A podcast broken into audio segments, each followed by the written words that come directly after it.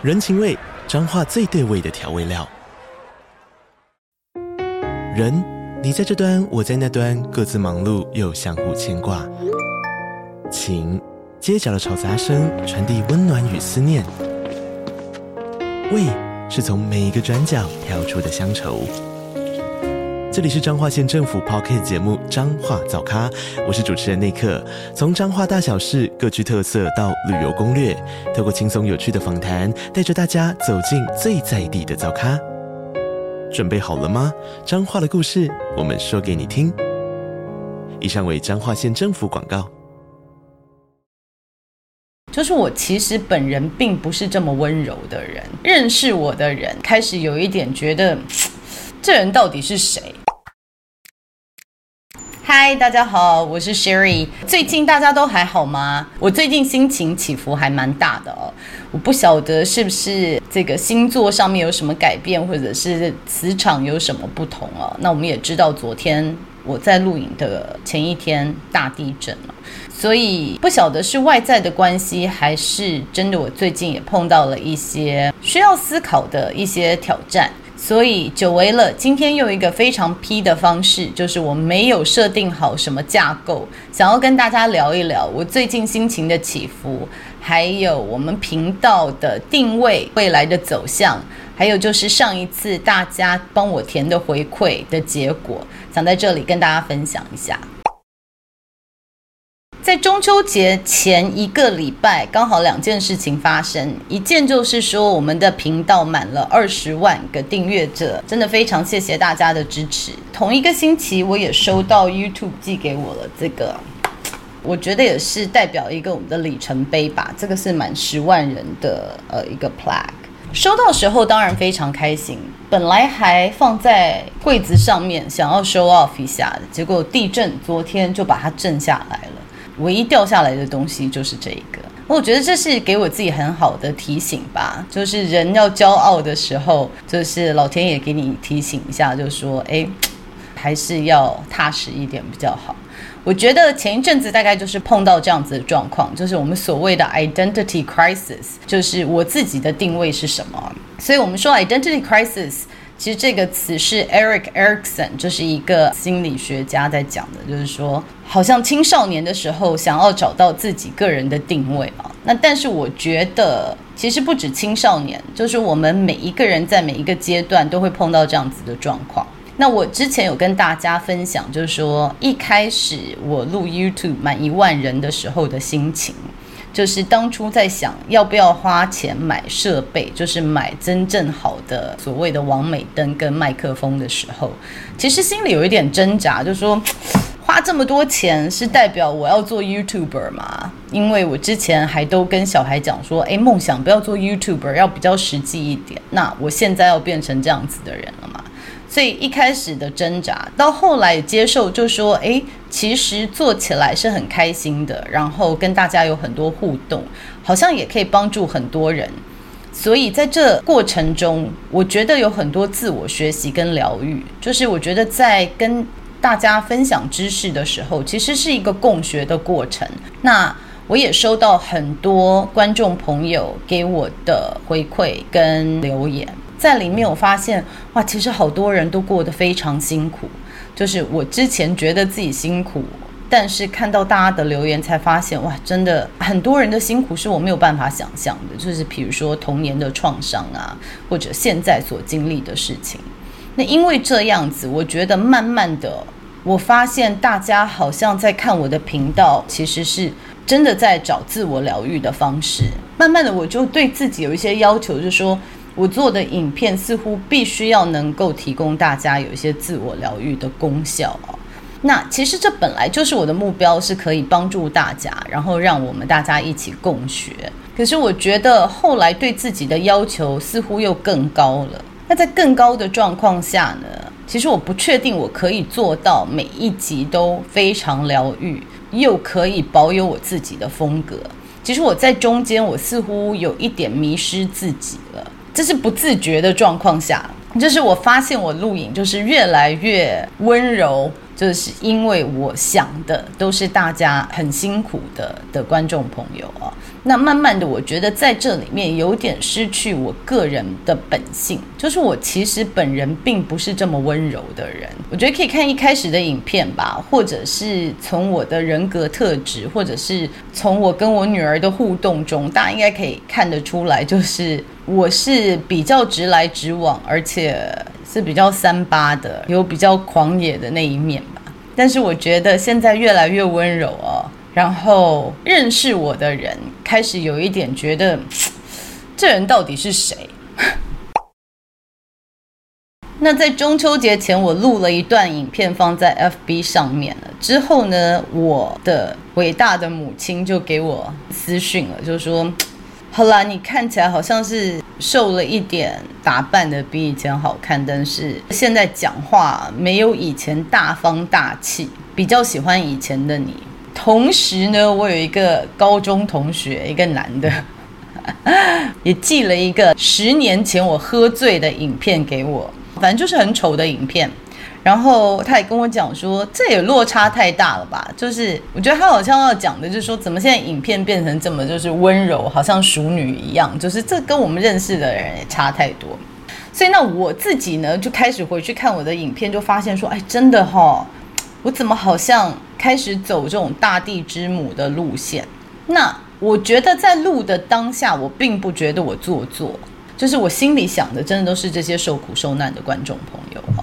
我也觉得似乎在自己讲话的时候，比较能够露出自己比较脆弱的那一面，但是我后来真的发现说，这比较是单面向的我，就是我也希望给大家看到我另外一面。另外好多面吧，比较疯狂，比较可能不成熟，或者是比较真正 TJ 的那一面哦。其实我觉得跟大家分享的，也就是我现在的在个体化的过程中，我自己碰到的一个挑战。那讲一下个体化是什么好了，还是老毛病又犯了。个体化是 individuation，也就是荣格所说的，我们人到中年以后呢。就是开始整合我们自己的特质，就是我们的阳光面跟我们的阴暗面，所以我们可以成为最独特的自己哦。因为荣格也提到说，我们在年少的时候比较会只看到我们自己阳光面，只去发展我们的阳光面，然后会戴着面具，就是一直去经营我们的人设。那到中年以后，就是真正去问自己，说我自己要什么。那我自己的盲点是什么？然后去做一个整合。呃，之前也跟大家分享，就是说，是因为碰到做事情碰到很多挫折，然后碰到一些瓶颈，觉得到底是为什么的人生一直出现同样的状况啊？所以开始有一些反思。那我也提到了 MBTI，其实对我帮助很大，就是说，发现我是 ENTJ 以后，也发现我自己的盲点，或者是我最不善用的功能，就是内向情感。那么内向情感其实讲的就是我自己的核心价值，我自己的感受。然后慢慢的也发现，就是说，因为这样子，所以我身体上面出现的一些状况，其实跟我自己长期以来压抑我自己的情绪，跟不愿意看到自己脆弱的那一面有关了。所以就开始积极的去发展 feeling。这一块就是内向情感这一块，也积极的去发展这个 perceiving 这一块，就是想要让自己的人生过得比较有弹性一点，不要这么多应该，什么事情应该什么时候做，然后每天排得满满的。所以，其实，在录影片的过程中，大家也就是刚好见证了我这个个体化的过程哦。那这个体化的过程，我觉得就开始从非常 TJ 的我自己很有意识的想要多探索，然后多让自己尝试接受自己 FP 的这一面。但在这过程中，我觉得自己有一点点迷失，就是像我刚刚说的，就是当我开始很温柔的时候，自己看又觉得说，这真的是我吗？还是我现在有点 over 了？而且我觉得，其实碰到的一个挑战就是，我也跟我们的小编在讲，就说想要自己 relax 一点，就说好不要排的太多事情，或者是把自己每一个小时要做什么都写下来。可是其实潜意识是会慌的，因为 TJ 的倾向还是 TJ 的倾向，就是我长时间习惯每天从早到晚要做什么，就是排的提前都会知道。就算我那天安排是耍废的时间，我也会提前都已经安排好。就是这样子比较灵活的生活，真的不是我习惯的。所以在中间就会有一些情绪，那情绪来了又会想要观察，就说，诶，这情绪在告诉我什么？然后发现情绪很多，又觉得要接受情绪，可是情绪太多的时候又不太理解要怎么处理啊。有的时候就会失眠，也有的时候就想说，哎，是不是不要想这么多？是不是就回归到以前的生活？会不会快一点、迅速一点？就是 Let's just go back，我们设定一个目标，然后就是规划怎么样 step by step 达到目标就好了。所以我觉得这段时间一直在这样子来回的拉扯，然后其实一边就是很想设定非常明确的目标，另外一边的我又想拉住自己说不要这么做，就是你又要回到以前太 focus 在目标上面，其实没有看到其他的机会，还有又把自己弄得这么紧绷，所以在这来回的路上，自己的心情也起起伏伏的，然后对于自己的定位。就是个体化的过程，蜕变的过程，其实也不是很舒服啊。我只是想要告诉大家，就是说，你们看到的影片，可能有的时候我是这样，有的时候我是那样，可是这些都是最真实的我。就是说我自己的情绪起伏，还有每天的状况，也不是很一定哦。那我现在也比较想要探索看看，说我这个人。我会有什么样子的情绪，我会有什么样的反应，所以我会比较真实的让它显现出来。所以大家可能未来也会看到我更多不同的面相，就想说先跟大家分享，先给大家打一个底。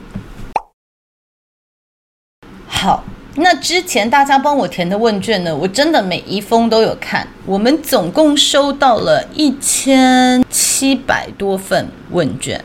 那现在就分享一下，就是上次问卷的结果，百分之九十一 percent 的都是因为看了 MBTI，所以变成订阅者。那最喜欢哪个主题呢？第一名 MBTI，第二名是自我成长，第三名是关系处理，第四名是组织心理学，第五名是爱情，第六名是亲子啊。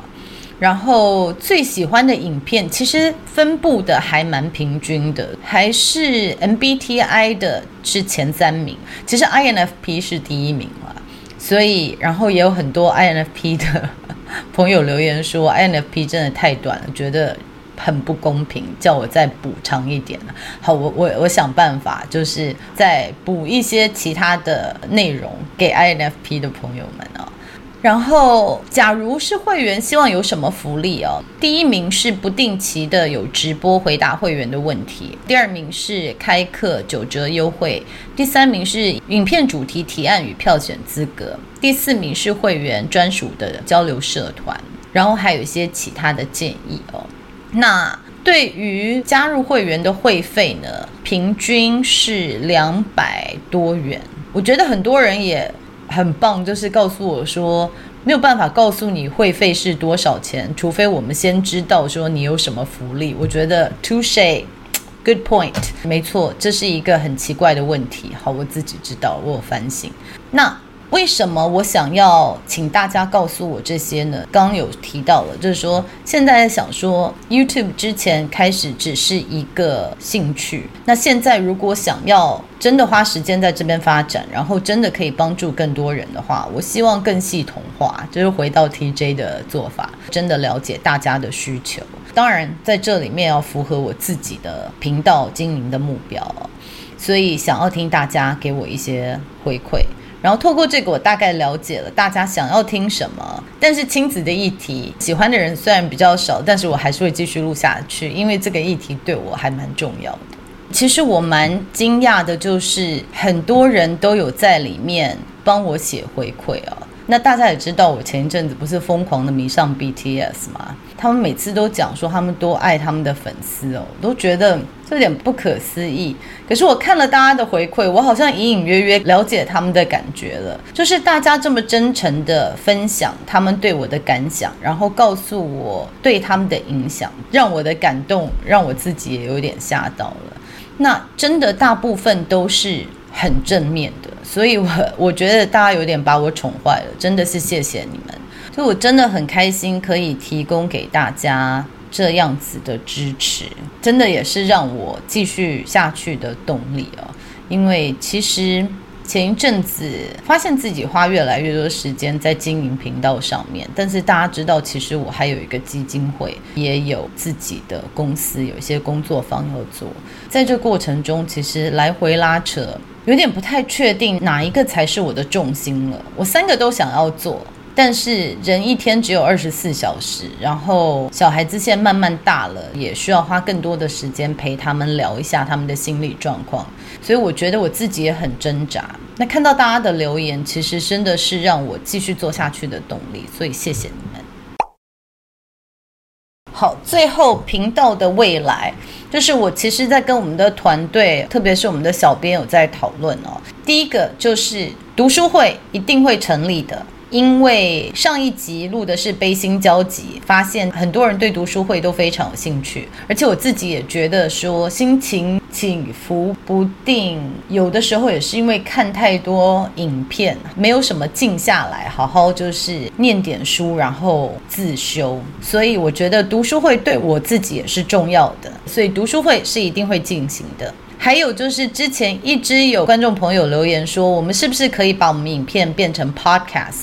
有，我们现在 podcast 都已经上架了，谢谢大家一直来 push 我们，我们终于把所有的影片也都在 podcast 上架了，所以在这边也提供大家连接。还有，我们已经确定十一月一定会开班了，就像我之前说的，这是一个实验班，我从来没有不在机构里面开过 MBTI 的工作坊，从来没有一班全部都是不认识的人，这对我来说是一个挑战。因为很多团体活动哦，我可能在这里面都会做一些修改。那其实我都已经有做一些安排，但是我不是很确定状况会是怎么样，所以我一开始就先跟大家说，这是一班实验班，然后我也不确定未来我会不会还在开班，因为。我还是比较习惯走入组织哦。这场实验班我们已经定好日期了，那我会把细节放在这支影片下面，欢迎大家有兴趣的可以来报名看看。那再来就是之前跟大家提的会员制的问题哦，我希望会员是可以跟我有一些互动的，我希望可以固定时间直播回答一些会员的问题。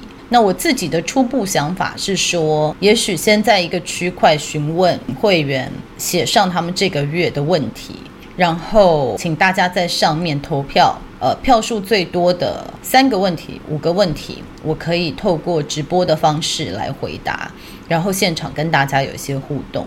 我觉得这是我很想做的事情，但是因为我知道最近是比较忙一点，所以暂时会员制的规划呢，我们就暂缓。那可能等到十月、十一月的时候再跟大家分享，说会员制是不是真的要执行？如果要执行，什么时候开始？如果真的要执行的话，到时候也欢迎大家来加入。今天认真本来只想录八分钟的，然后我发现又录了很久很久。希望我们小编可以帮我剪短一点。不过今天也是挑战我自己啦，用一个比较 P 的方式，比较放松的跟大家聊一聊最近的心情。还有未来的规划，然后也谢谢大家长期以来的支持，不管是老朋友还有新朋友们。希望在这个频道里面，我透过影片的录制，你们通过影片的观看，还有留言的互动，我们大家可以在这里面一起共学。也要告诉大家，我很可以接受一些建议跟回馈。那觉得影片有哪里需要改善，或者是有什么话想要跟我说，不是夸奖的话也没有关系，只要我觉得大家的意图是好的，就是想要让我变得更好的建言，我都非常乐意听。再次的谢谢大家，那我们下次见喽，拜拜。